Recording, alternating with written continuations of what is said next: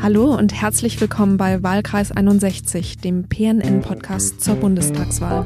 In der letzten Woche vor der Wahl stellen wir die Direktkandidatinnen der Parteien vor, die auch im Bundestag vertreten sind.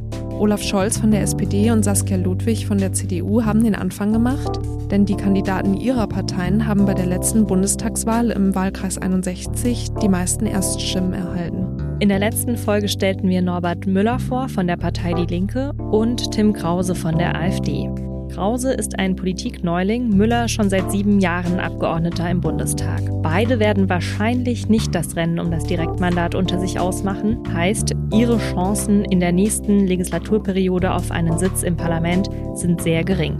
Inwiefern sie in Zukunft Politik machen werden, ist unklar. Ganz anders die beiden Politikerinnen, die wir heute vorstellen werden. Beide sind aus der Bundespolitik nicht wegzudenken. Eine strebt sogar den Chefinnenstuhl im Kanzlerinnenamt an. Annalena Baerbock will das Direktmandat. Und wenn sie es bekommt, ist es nicht nur für sie ein Riesenerfolg, sondern auch für ihre Partei, die bei den vergangenen Bundestagswahlen nur ein einziges der 299 Direktmandate holen konnte. Und das war in Berlin-Kreuzberg. Aber auch Linda Teuteberg von der FDP, die wir heute genauer vorstellen, kämpft für ihre Partei. Man kennt sie als ehemalige FDP-Generalsekretärin und Potsdamer Stadtverordnete. Auf ein Direktmandat hat sie kaum eine Chance, denn mit ihrer wirtschaftsliberalen Haltung trifft sie in der Stadt nicht ganz den politischen Nerv. Wir haben sie zu ihren Antworten auf die Probleme des Wahlkreises befragt.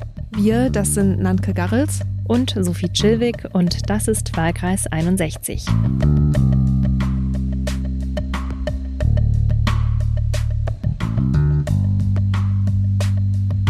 Sie wäre zwar nicht mehr die erste, dafür die jüngste Kanzlerin in der Geschichte der Bundesrepublik Deutschland. Annalena Baerbock, geboren am 15. Dezember 1980, will mit 40 Jahren Regierungschefin in Deutschland werden. Wenn sie es wird, säße im Kanzleramt außerdem zum allerersten Mal ein Mitglied der Partei Bündnis 90 Die Grünen.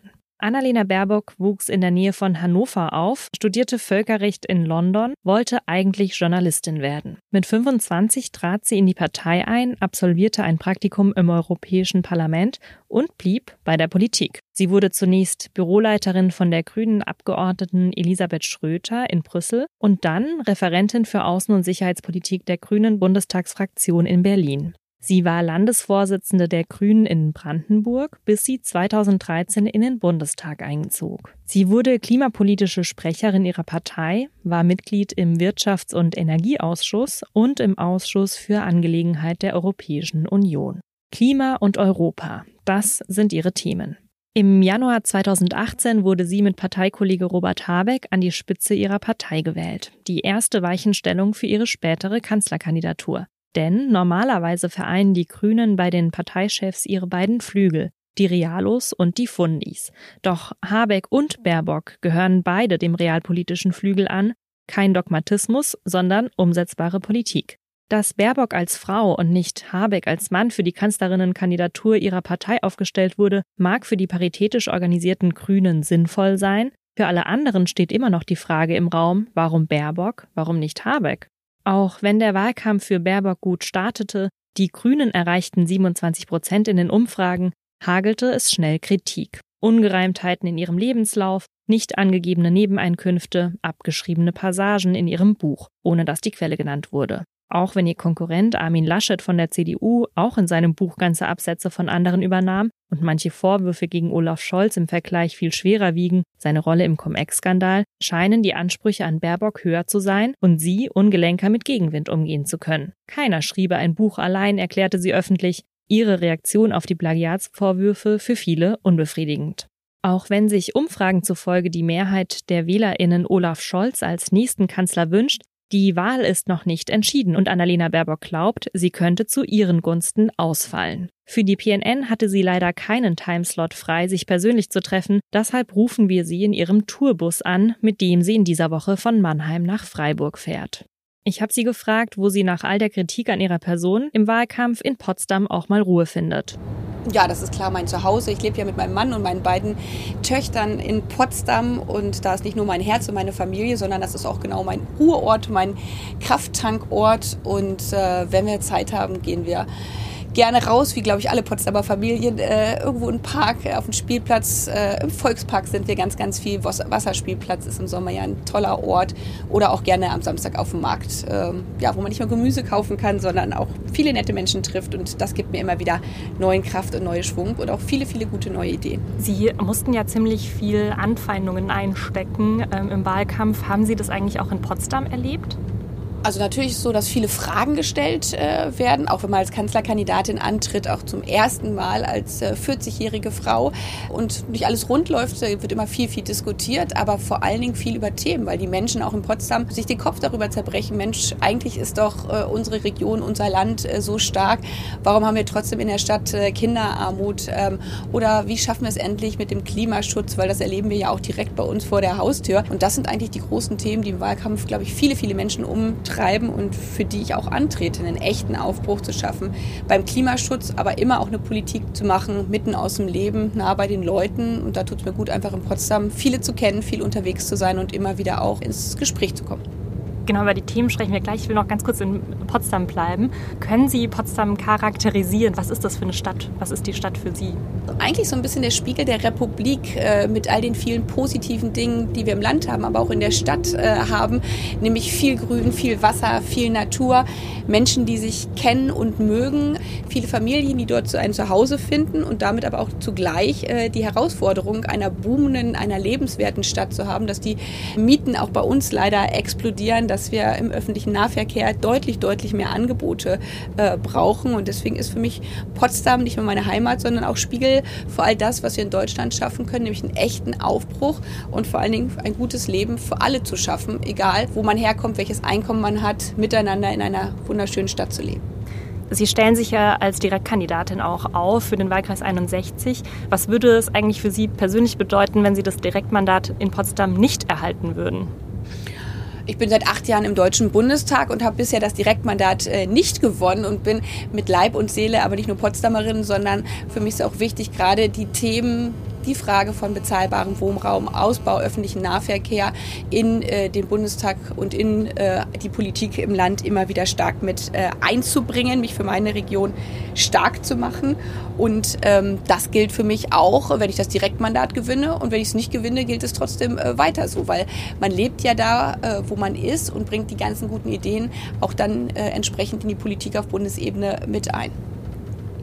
Wenn Sie Kanzlerin werden, wie würden Sie diesen Spagat schaffen, ähm, Kanzlerin zu sein und gleichzeitig direkte Abgeordnete für Potsdam im Bundestag? da in Potsdam mein Herz und mein Zuhause ist, äh, würde ich auch weiter in Potsdam leben bleiben. Und das ist ja auch das Gute, ähm, mit Blick auf, wenn man gerade mitten im Leben steht mit äh, zwei Kindern, die zur Schule gehen, dass man automatisch äh, all das mitbekommt, äh, auch wenn man Bundeskanzlerin äh, ist, äh, was gerade die Anliegen direkt vor Ort sind, äh, wie das in den Schulen weiterhin klappt, was funktioniert, was nicht funktioniert ob die Tram voll oder leer sind, ob wir endlich einen Regionalverkehr ausbauen. Gerade weil Potsdam und Berlin so nah beieinander sind, lässt sich das aus meiner Sicht hervorragend kombinieren. Dann schauen wir mal auf die Themen und zwar auf das große Wahlkampfthema, den Klimawandel. Das ist ja auch Ihr wichtigstes Wahlkampfthema. Das 1,5 Grad Ziel wird auch mit der grünen Politik nicht erreicht. Also zumindest, wenn man die Politik nimmt, die Sie im Programm erläutern. Warum setzen Sie sich angesichts des Klimawandels und auch der Klimakatastrophen, die wir jetzt letztens erlebt haben, ähm, nicht konsequent dafür ein, das 1,5 Grad Ziel zu erreichen? Das tun wir. Und äh, wir sagen sehr deutlich, äh, ich auch als Kanzlerkandidatin, die nächste Bundesregierung muss eine Klimaregierung sein. Und wir müssen alle Weichen jetzt darauf stellen, auf den 1,5 Grad Pfad zu kommen. So steht es auch bei uns äh, im Wahlprogramm. Aber was wir nicht tun, ist zu sagen, wir schaffen das in vier Jahren, weil in vier Jahren äh, können wir nur die Weichen dafür stellen, den Kohleausstieg äh, vorziehen, die erneuerbaren Energien massiv äh, auszubauen, dafür zu sorgen, dass der Ausstieg aus dem Verbrennungsmotor endlich eingeleitet wird und wir eine andere Landwirtschafts Klimaschutzpolitik haben. Und da meine Haltung immer ist, ehrlich zu sein, heißt es jetzt in den vier Jahren die Weichen auf den Pfad für 1,5 Grad zu stellen, um dann in den Jahren darauf, weil dafür braucht es die ganze Welt, damit wir die Klimaziele auch einhalten, zu sagen, guckt, wir haben Deutschland auf den Weg der Klimaneutralität gebracht, jetzt schaffen wir es gemeinsam als Europäer, Europa zum ersten klimaneutralen Kontinent zu machen und mit den Amerikanern eine transatlantische Klimaallianz äh, zu bilden, damit wir global, weil die Emissionen sind ja dann äh, global, diese 1,5 Grad zur Mitte des Jahrhunderts auch wirklich äh, erreichen können. Und jetzt geht es darum, alle Weichen in Deutschland dafür zu stellen und beim Klimaschutz keine halben Sachen mehr zu machen. Und dafür trete ich an und dafür treten wir Grünen an. Weil Sie von Ehrlichkeit sprechen, eine Potsdamerin sagte nach der Veranstaltung im Thalia-Kino, wo wir auch waren, dass sie es als unehrlich empfindet, dass man nicht darüber spricht, dass wir mehr verzichten müssten, um künftige Klimakatastrophen einzudämmen, also als Gesellschaft, als Individuen. Oder eben, dass wenigstens die Menschen darauf vorbereitet werden, dass der Klimawandel in Zukunft noch heftiger zu spüren werden wird, wahrscheinlich, ja, wenn wir nicht bereit sind, weniger zu fliegen, ähm, weniger Fleisch zu essen und so weiter. Na, das wird eine große Kraftanstrengung, ähm, uns auf diesen 1,5 Grad Pfad zu bringen, weil wir ja schon 1, bei 1,2 Grad äh, fast sind. Und das bedeutet, wir müssen in einigen Bereichen ähm, das System radikal ändern. Aber für mich heißt das nicht, dass jeder Einzelne auf alles verzichten muss, weil die Frage ist ja, wird es dann schlechter oder wird es besser? Und wenn ich zum Beispiel dafür sorge, dass es in Zukunft gesündere Lebensmittel gibt, weil wir nicht mehr mit der Gießkanne einfach Massentierhaltungsanlagen äh, fördern, dann heißt das für mich nicht ein Verzicht auf einen Antibiotika im Fleisch ist ja eigentlich was Gutes, indem man gesundes Fleisch hat, auch weniger Fleisch, weil wir einfach mit so viel äh, Tierhaltung die Klimaziele und damit auch die Böden und damit auch die Umwelt um uns herum gefährden werden. Aber es das heißt für mich nicht, dass es schlechter wird, sondern dass es in Zukunft mit der Anstrengung, dass wir viel Geld investieren müssen, dass es in Zukunft dazu führt, dass wir zum Beispiel in den Innenstädten mit weniger und sauberen Autos, äh, dass die Innenstädte lebenswerter äh, werden. Es geht darum, dass wir äh, die Rahmenbedingungen so setzen, dass wenn man einkaufen geht, man weiß, wie wurde das Fleisch hergestellt, ist das Biofleisch oder nicht und dass wir zum Beispiel die Angebote im Bahnverkehr so ausbauen, dass man im Inland gar nicht mehr fliegen muss, weil der ICE so schnell und verlässlich verlässlich fährt und vor allen Dingen auch für alle bezahlbar ist, dass die Zugverbindung die viel attraktivere Variante ist. Die, ähm, ich möchte zu einem anderen Thema kommen, und zwar die Mieten. Die Mieten steigen ja extrem, auch in Potsdam. Würden Sie sich für einen Mietendeckel bundesweit einsetzen? Wohnen ist für mich die soziale Frage unserer Zeit. Und Potsdam ist ja so schön, dass wir gerade in der Innenstadt äh, auch dafür, dass eben äh, nicht alles nur höchstbietend äh, verkauft wurde, sondern viele, viele Mietwohnungen auch noch da sind, eine bunte Mischung haben. Und das ist, das ist die Stärke äh, von Städten. Und wir haben jetzt eh schon gesehen, dass durch diese hohen Mieten ähm, immer mehr Menschen ans Stadtzentrum gedrängt werden. Wir haben eine soziale Spaltung auch bisher schon in der Stadt gehabt. Und damit wir das äh, stärker, stärker bekämpfen und eindämmen können, äh, ist es wichtig, dass vor allen Dingen, äh, wenn weiter gebaut wird, dafür gesorgt wird, äh, dass es so gebaut wird, dass es nicht Höchstimmobilien sind, sondern Familien, Menschen mit einem kleinen Einkommen, Studierende, Rentner sich diese Wohnung auch leisten können. Das heißt, dass wir einen großen Anteil von bezahlbaren Wohnraum schaffen, von sozialen Wohnraum schaffen und dafür müssen wir auf Bundesebene, und das hatte ich halte ich wirklich für katastrophal, dass die Bundesregierung gerade die Gelder für den sozialen Wohnungsbau um ein Drittel gekürzt hat äh, und Olaf Scholz ähm, eben dafür gesorgt hat, dass immer weitere Wohnungen aus der sozialen Bindung in Zukunft rausfallen. Und das will ich genau ändern, den sozialen Wohnungsbau von Bundesebene auch für Städte wie Potsdam weiter zu stärken und vor allen Dingen dafür äh, zu sorgen, dass wir in angespannten Wohnla Wohnungslagen, die wir auch in Potsdam äh, haben, durch eine Mietpreisobergrenze in die diesen Spannungsgebieten dafür sorgen können, dass die Mieten nicht weiter explodieren und die reguläre Mieterhöhung auf 2,5 Prozent im Jahr innerhalb des Mietenspiegels begrenzt werden kann. Das ist die soziale Frage, die wir jetzt angehen müssen. Aber ein Mietendeckel wie jetzt in Berlin, sowas wollen Sie nicht bundesweit? Na, der Mietendeckel hat ja äh, gezeigt in Berlin, der gescheiterte, dass es eine bundesweite Regelung äh, dafür geben äh, muss und dass das nicht vor Ort alleine gemacht äh, werden kann. Und deswegen ist äh, mein Vorschlag, äh, dass man eben die Mietpreiserhöhung auf 2,5 Prozent begrenzt innerhalb des Mietenspiegels, damit es dann zu einer Deckelung und nicht zu einer Explosion von Mieten kommt und zwar verfassungskonform. Ein anderes Problem sind auch die steigenden Immobilienpreise, die auch die Schere zwischen Arm und Reich immer weiter auseinander ähm, lässt. Welche politischen Lösungen haben Sie dafür? Das ist ja vor allem die, die Mietenfrage, äh, also indem wir deutlich machen, ähm, Wohnraum ist kein Spekulationsobjekt, äh, wo man äh, Mieter verdrängen kann und dann äh, verdoppelt oder verdreicht man, erstmal äh, die Miete. Wenn das nicht mehr möglich ist, dass man mit Wohnraum äh, spekulieren kann. Ein zweiter wichtiger Punkt ist für mich, auch wenn es sehr technisch jetzt in dem Zusammenhang klingt, die Bekämpfung der Geldwäsche. Frau Baerbock, das ist, glaube ich, noch ein anderes Thema. Nee, das ist, auch, das ist, das ist ein großes Thema, gerade mit Blick auf äh, die Immobilien, weil weil eben mit äh, diesem Geld dann diese, diese großen Immobilien gekauft werden können. Und wir dafür sorgen müssen, dass es ein Register gibt, wo man auch weiß, wer sind eigentlich die Akteure, die den Wohnraum in solchen angespannten Lagen aufkaufen. Ich möchte noch auf die Verkehrswende eingehen. Warum setzen Sie so sehr auf Elektroautos, also auf Individualverkehr und nicht so sehr auf den Ausbau von Öffis?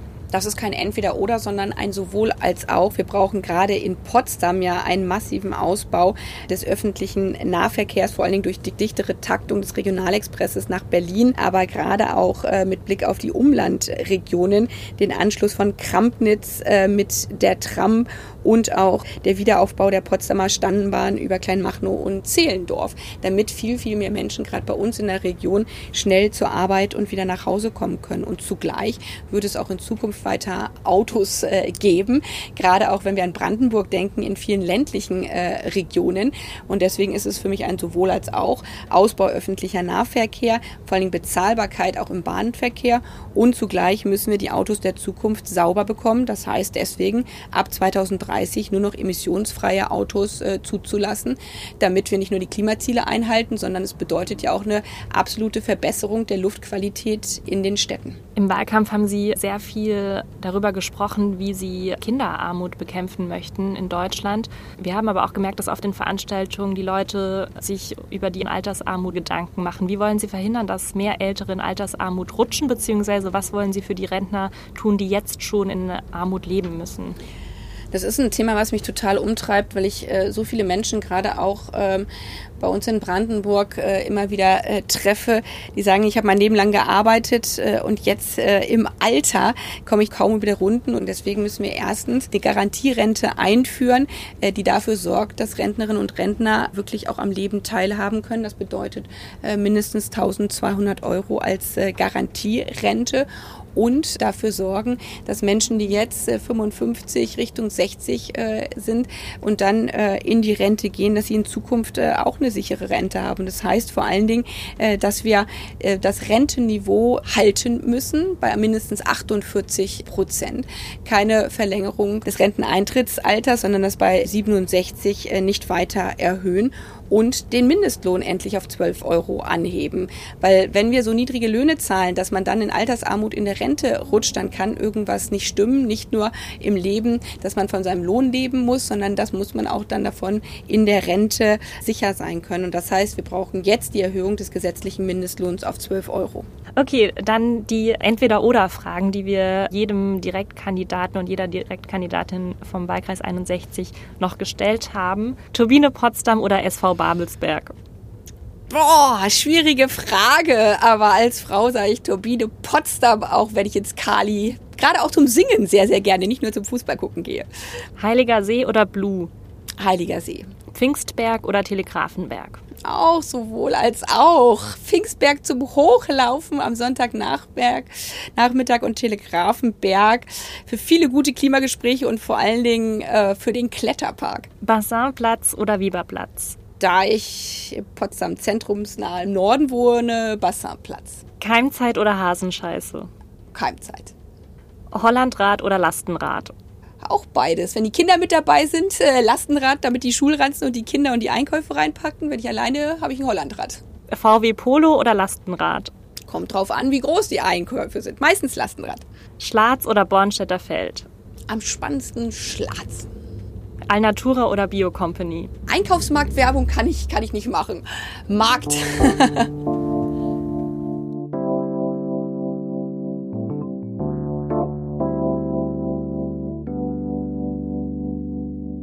Eine weitere Spitzenkandidatin ihrer Partei ist Linda Teuteberg.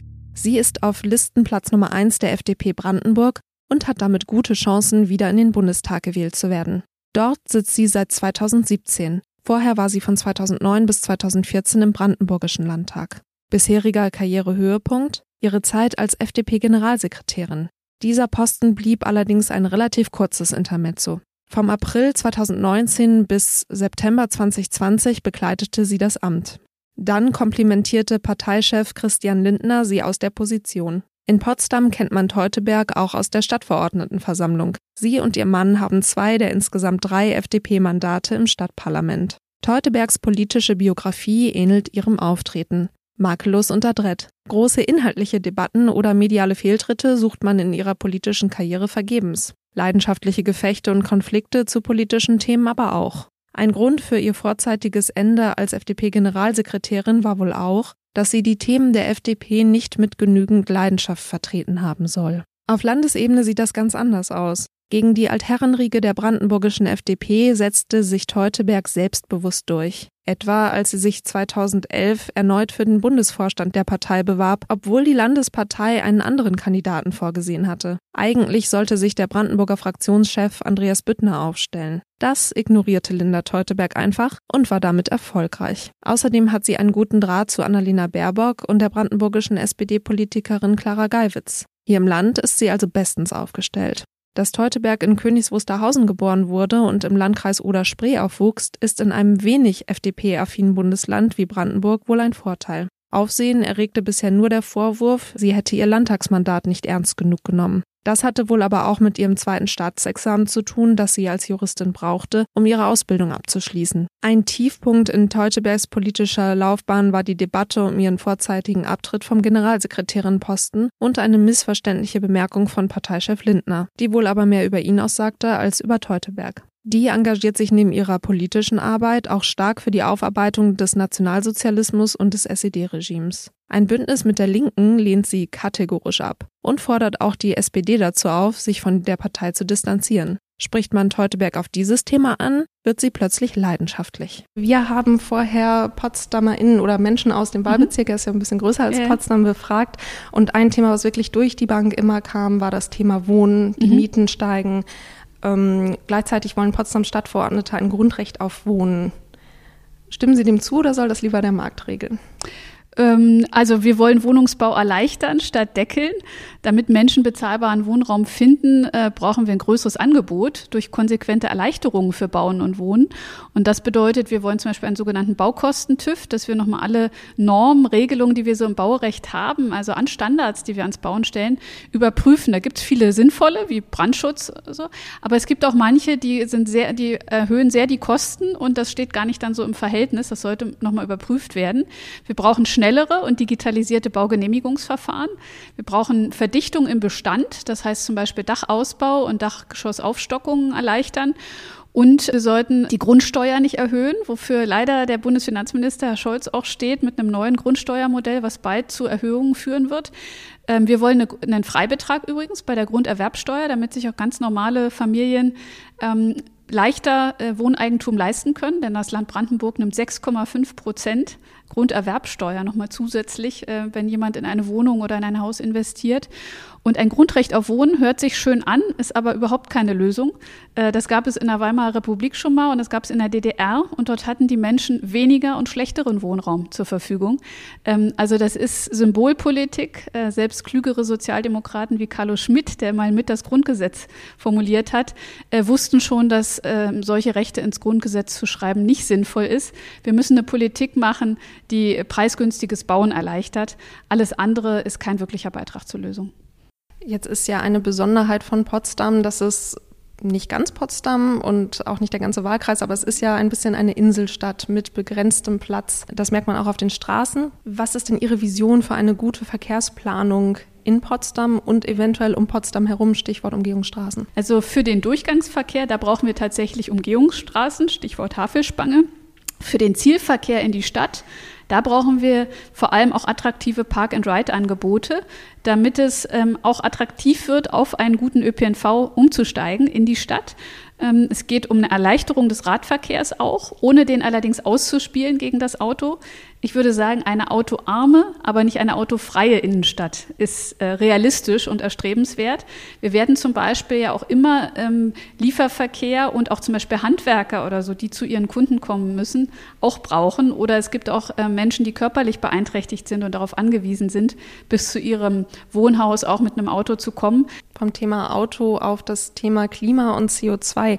Ich habe in Ihrem Wahlprogramm gelesen, dass Sie einen erweiterten CO2-Zertifikatshandel vorschlagen. Ich bin keine Klimaexpertin. Im ersten Moment war meine Assoziation, Mensch, das ist das CO2-Bepreisung, war da nicht mal auch was bei den Grünen? Ähm, was genau meint die FDP mit diesem erweiterten CO2-Zertifikatshandel und vor allem, wie wird der nicht zu teuer für Unternehmer, die einen vermehrten Ausstoß haben? Ja.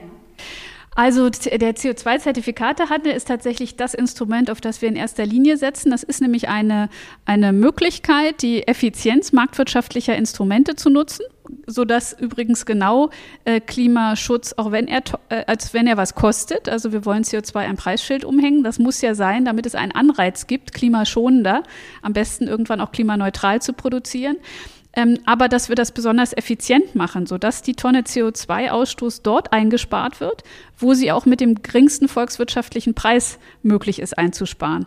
Das ist sehr wichtig, gerade damit Klimaschutz einerseits wirksam ist und andererseits bezahlbar bleibt. Und wir haben dieses Instrument im Moment schon im Bereich äh, Stromerzeugung, Kraftwerke. Und dort wirkt es auch nachweislich übrigens. Ähm, das hat in den letzten Jahren zu Reduktionen geführt. Und wir sagen, wir müssen das ausweiten, indem wir es zum einen mindestens europaweit konsequent anwenden. Am besten suchen wir auch Verbündete in der Welt darüber hinaus für einen gemeinsamen CO2-Zertifikatehandel. Dann gibt es ja auch gleiche Wettbewerbsbedingungen für Unternehmen in diesem großen Raum, der äh, den Zertifikatehandel betreibt.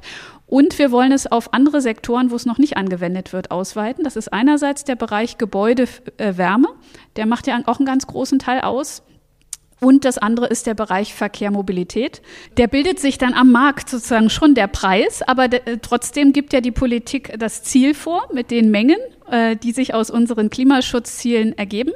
Insofern ähm, gibt es ein, eine politische Zielvorgabe. Und gleichzeitig nutzen wir aber die bewährten Mechanismen der Marktwirtschaft, dass das auf eine sehr effiziente Art dann stattfindet. Ähm, das ist ja ganz wichtig, damit es äh, sowohl wirksam ist, ähm, dann können wir auch mehr CO2 einsparen, wenn wir das auf eine günstige Art und Weise tun und äh, auch damit es ähm, bezahlbar und damit auch sozial akzeptiert wird. Ein Thema in der ganzen Klimadebatte, das auch häufig im Wahlkampf jetzt genannt wird, ist das Thema Kohleausstieg, vor allem die Jahreszahl. Ja, ja. Dazu habe ich jetzt in Ihrem Programm nichts gefunden. Wie halten Sie es denn bei dem? Also zum einen, da ist denke ich, schon wichtig, zwei Dinge zu unterscheiden. Wir haben jetzt ein, es gibt ja einen Kohlekompromiss, den eine Kommission der Bundesregierung mit Vertretern verschiedener Gruppen und der Bundesländer geschlossen hat. Das sollte, das sollte auch verlässlich jetzt sein. Darauf verlassen sich die Menschen in der Lausitz sowohl in Brandenburg als auch in Sachsen. Gleichzeitig hätten wir einen anderen Weg vorgeschlagen. Ähm, wir wollen auch, äh, dass wir den Regionen, äh, die davon betroffen sind, helfen und gezielt ähm, Mittel für den, für den Strukturwandel bereitstellen. Das ist die eine Seite. Bei uns allerdings hätte sich der Ausstieg aus diesem CO2-Zertifikatehandel schon von selbst ergeben, indem nämlich durch diese Bepreisung ähm, des umweltschädlichen CO2-Ausstoßes irgendwann die Braunkohleverstromung sowieso unrentabel wird. Das hätte übrigens den Vorteil gehabt, dass dann der Steuerzahler nicht den entsprechenden Firmen Entschädigung noch zahlen muss für ein politisch gesetztes Datum. Das heißt, durch den CO2-Zertifikatehandel ergibt sich wahrscheinlich sogar ein früherer Ausstieg. Wir haben uns ja eben die Sorgen der und die Sorgen und Wünsche der WählerInnen angeguckt, unter anderem auch bei einer Veranstaltung am Stern. Und da möchte ich Ihnen jetzt eine Frage stellen, die da Herrn Scholz gestellt wurde von einem Rentner, der sich darüber beschwerte, dass er jetzt in seinem Rentenalter von seiner kleinen Rente immer noch Steuern bezahlen muss. Was tun Sie für Menschen, die in ihrem Arbeitsleben vielleicht nicht Hochverdiener waren und jeden Euro Rente als bitter empfinden? Also ein sehr wichtiges Thema. Da würde ich gerne auch ähm, sozusagen in zwei Teilen darauf antworten. Zum einen zu der Frage Besteuerung von Renten. Ähm, die gibt es. Ähm, grundsätzlich ist es auch nicht falsch, Renten zu besteuern, wenn man es fair macht. Äh, da, da, läuft gerade ja so eine Umstellung, dass man während des Arbeitslebens dann auf, die, auf das Geld, aus dem die Rentenbeiträge bezahlt werden, keine Steuern zahlt und dann später nachgelagert besteuert wird in der Rente. Dann müssen allerdings auch die gleichen Freibeträge, Existenzminimum und so weiter gelten, sodass in der Regel eigentlich kleine Renten dann unbesteuert bleiben. Also meistens ist das für die Menschen sogar vorteilhaft, wenn, wenn das, äh, der entsprechende Teil des Arbeitseinkommens während des Arbeitslebens nicht besteuert wird und man später auf die Rente Steuern zahlt. Ganz wichtig ist, dass es nicht zu einer Doppelbesteuerung kommt und auch nicht zu einer Doppelverbeitragung. Das ist ein Problem, wenn Menschen vorgesorgt haben mit einer Betriebs- oder Privatvorsorge noch, dass sie zum Teil jetzt zusätzliche Krankenkassenbeiträge zahlen müssen. Das ist ein wichtiges Thema, wo wir dran sind. Also wir brauchen, äh, da äh, müssen wir Menschen davor schützen, äh, auf, das, auf denselben Euro zweimal äh, Steuern oder Beiträge zu zahlen. Das andere ist, dass wir auch einen eigenen Vorschlag haben zum Thema Altersarmut ähm, begegnen und, und vermeiden.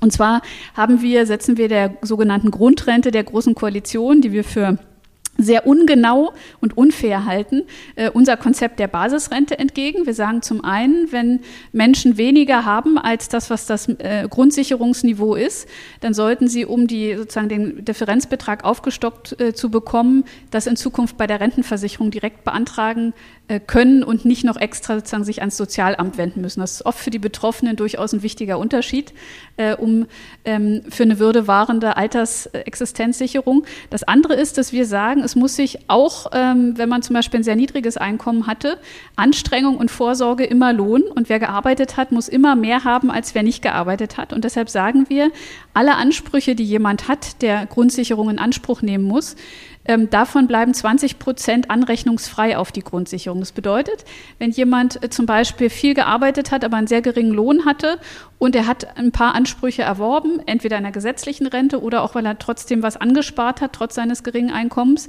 dann bleiben 20 Prozent davon anrechnungsfrei, sodass jemand, der die Grundsicherung in Anspruch nimmt und ein paar Ansprüche aber durch Arbeit oder Vorsorge erworben hat, immer mehr hat als die Menschen, die die Grundsicherung auch in Anspruch nehmen, aber keine Ansprüche durch eigene Arbeit oder Vorsorge erworben haben. Das ist auch eine Frage von Lebensleistung anerkennen. Und gleichzeitig ist das ähm, bezahlbarer und genauer als das, was die GroKo gerade macht mit der Grundrente. Und zum Abschluss möchte ich gerne ein kleines Entweder-Oder-Spiel mhm. mit Ihnen spielen. Ähm, Thema ist Potsdam. Ähm, wen unterstützen Sie, Turbine Potsdam oder den SV Babelsberg? Turbine. Wobei Sie aber einem anderen äh, Verein Kuratorin sind, habe ich gelesen. Ähm, ja, wobei das ist natürlich ein Gesamtsportverein, äh, wo ja Fußball gar nicht mit drin ist. Das äh, genau beim SC Potsdam. Aber von diesen beiden Fußballvereinen finde ich ganz klar Turbine einen tollen Verein, ja. Schwimmen Sie lieber am Heiligen See oder im Blue? Generell gerne in natürlichen Seen, insofern. Gehen Sie lieber auf den Pfingstberg oder den Telegrafenberg? Hm, auf den Pfingstberg. Und fahren Sie lieber mit dem Gustav oder paddeln Sie im Kanu? Paddeln im Kanu. Würden Sie lieber im Mercure oder im Inselhotel übernachten? Im Inselhotel. Gehen Sie lieber ins Barberini oder ins Potsdam Museum? Ähm, sehr gern ins Potsdam Museum. UCI oder Thalia? Thalia, ganz klar. Ich bin Babelsbergerin seit 21 Jahren. Hören Sie auf einer langen Autofahrt lieber Keimzeit oder Hasenscheiße? Keimzeit. Schlatz oder Bornstädter Feld? ach Mensch, was ist denn das für eine Alternative? Ich finde, das hat beides seine Berechtigung. Ähm, also, ähm, und ich kenne beide Stadtteile. Es kommt darauf an, worum es geht. Zum Wohnen? Dann wahrscheinlich Bornstädter Feld, aber ich wohne ja auch gerne in Babelsberg.